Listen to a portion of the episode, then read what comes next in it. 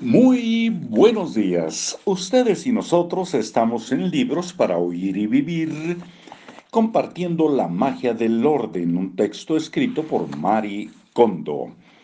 El mejor momento para empezar es de madrugada. El aire fresco de la mañana mantiene tu mente despejada y tu poder de discernimiento agudo. Por esta razón, la mayoría de mis clases son por la mañana. La clase más temprano que he dado comenzó a las seis y media de la mañana y fuimos capaces de limpiar el doble de la velocidad acostumbrada, al doble de la velocidad acostumbrada. La sensación de claridad y frescura que se obtiene tras ponerse bajo una catarata puede volverse adictiva, de manera similar cuando ordenas tu espacio sentirá la imperiosa necesidad de volver a hacerlo. Y a diferencia de la meditación bajo la catarata, no tienes que cruzar grandes distancias por terrenos difíciles para llegar y puedes gozar del mismo efecto en tu propio hogar. Eso es bastante especial, ¿no lo crees? A ver, vamos a checar dónde andamos. Estamos muy bien. ¿Qué hacer cuando no puedes eh, desechar algo?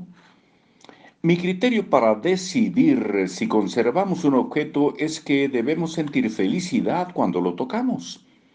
Pero está, pero está en la naturaleza humana resistirnos a desechar algo, aunque, aunque sepamos que deberíamos. Los objetos de los que no podemos deshacernos aunque no nos inspiren alegría son un verdadero problema. El juicio humano puede dividirse en dos eh, tipos generales, intuitivo y racional.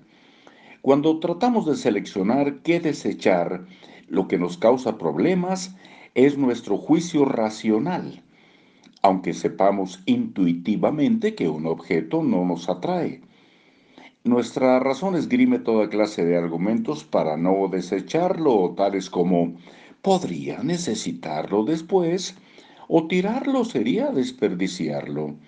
Estos pensamientos acuden a nuestra mente una y otra vez y nos imposibilitan el desapego.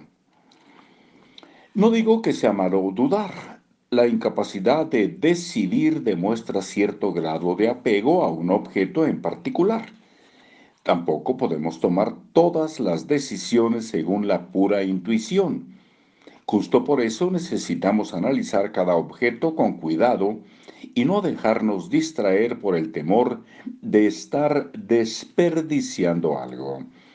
Cuando te topas con algo que es difícil de eliminar, piensa con cuidado por qué quisiste tener ese objeto, cuándo lo conseguiste y qué significaba para ti en aquel momento. Piensa qué papel desempeña ahora en tu vida.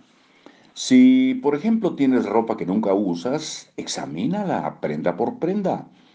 ¿Dónde compraste esa prenda en particular y por qué? Si la compraste porque te gustó en la tienda, entonces ya cumplió con la función de darte una emoción cuando la compraste. Pero, ¿por qué nunca la usaste? ¿Fue porque te diste cuenta de que no te sentaba bien cuando te la probaste en casa?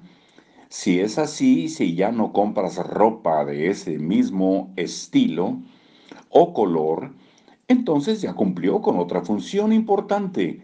Te enseñó lo que no te va bien. De hecho, esa prenda de vestir en particular ya cumplió con su papel en tu vida y tú eres libre de decir, Gracias por darme una alegría cuando te compré. O gracias por enseñarme lo que me queda bien, lo que no me queda bien, y déjala ir. Hasta luego.